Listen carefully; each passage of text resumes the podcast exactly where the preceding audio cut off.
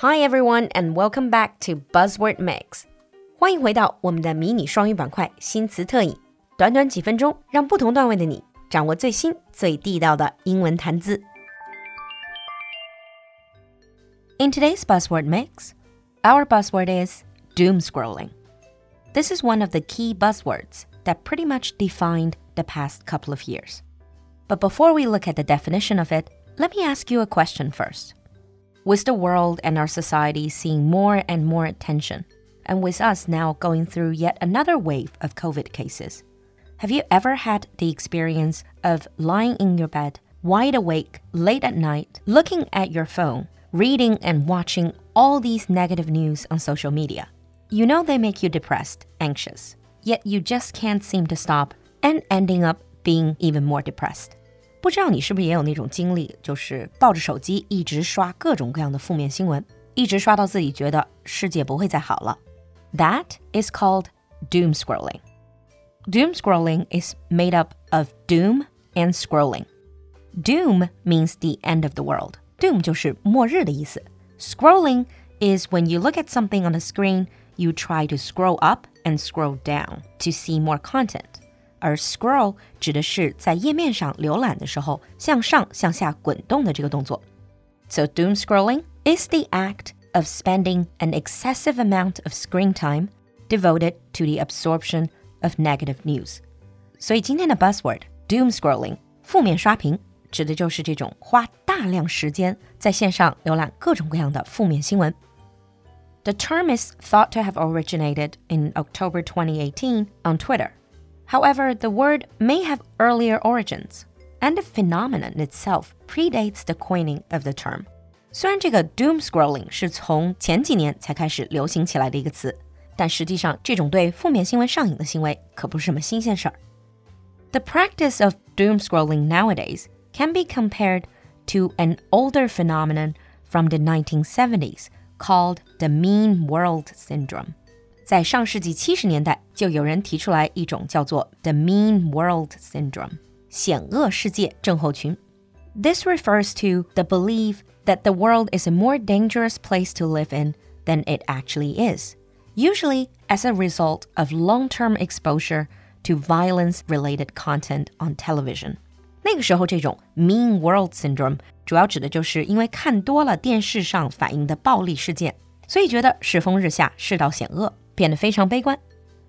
And studies show that seeing upsetting negative news leads people to seek out more information on the topic, creating a self perpetuating cycle. In other words, the more you read about the negative news in the world, the more you want to look for more of these negative news. 也就是说，负面新闻看得越多，我们就越想去看更多的负面新闻，形成一个自我不断强化延续的恶性循环。 and doom scrolling became widespread during the COVID 19 pandemic, especially in the beginning. With a lack of reliable COVID 19 data, many social media users turn to social media and get attracted by all these sensationalized fake news. Doom scrolling 在疫情期间，特别是疫情的早期，可以说是达到了峰值。因为那个时候可信的官方信息并不是很多， 所以很多人因为恐慌会相信社交媒体上各种各样耸人听闻的假新闻。But why is that? Why are we attracted to negative news? Well, according to a lot of researchers, the act of doom scrolling can be attributed to the natural negativity bias people have when consuming information. 这就跟我们本身的一种负面偏误 negativity bias 有关。Negativity bias is the idea that negative events have a larger impact on one's mental well-being than good ones。这种 bias 指的是负面的信息通常比正面的信息对我们的影响要大。And some psychiatrists believe that's because humans are all hardwired to see the negative and to be drawn to the negative because it can harm them physically. 有不少心理学家就认为， 我们之所以会更为负面新闻所吸引，那是因为人类自保的本能，让我们容易去关注一些可能会伤害到我们的负面信息。However, as opposed to primitive humans, most people in modern times do not even realize that they're even seeking negative information. And social media algorithm can also aid in the act of doom scrolling。再加上社交媒体上大数据的算法，也容易加重这种负面刷屏。 Despite the fact that doom scrolling is kind of in human nature, it can be pretty detrimental to our mental and even physical health.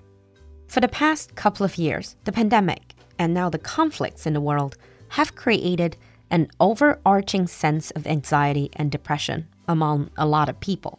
这两年的疫情，还有国际大环境的各种冲突争端，其实在很多普通人的心里都造成了一定程度的焦虑和抑郁的情绪。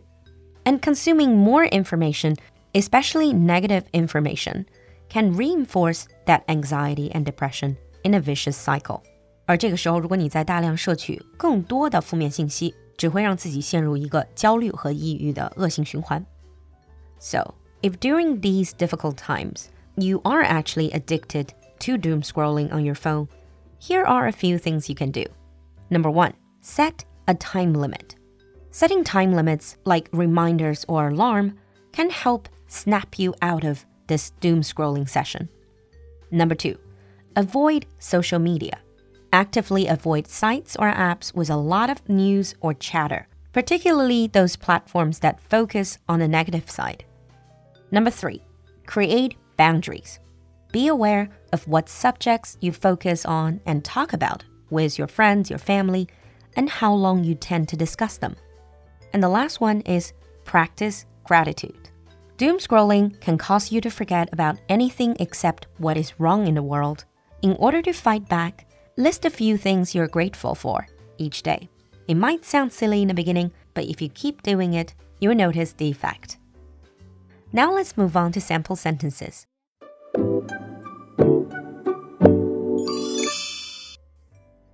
Sample 1 Lying awake at night, we often find ourselves in a doom scrolling spiral. Lying awake at night, we often find ourselves in a doom scrolling spiral. Sample 2 when doom scrolling becomes a compulsion, it can cause harm to mental and even physical health. When doom scrolling becomes a compulsion, it can cause harm to mental and even physical health. 你听懂了吗？关注公众号“露露的英文小酒馆”来获取更多拓展内容。So have you ever been addicted to doom scrolling？ 期待你的分享，我们下期见。疫情当前，不能出去享受春光。来酒馆充电，一样活力满满。酒馆的进阶口语课第十七期课程报名已过半，价格即将开始上浮。同时，我们还会重磅推出新课——高级口语辩论 B2 Plus，专为口语达人准备。两个课程都会在四月开课，快来酒馆打造更优秀的自己吧！报名咨询请联系小助手，微信号是 l u l u x j g，我们在酒馆等你。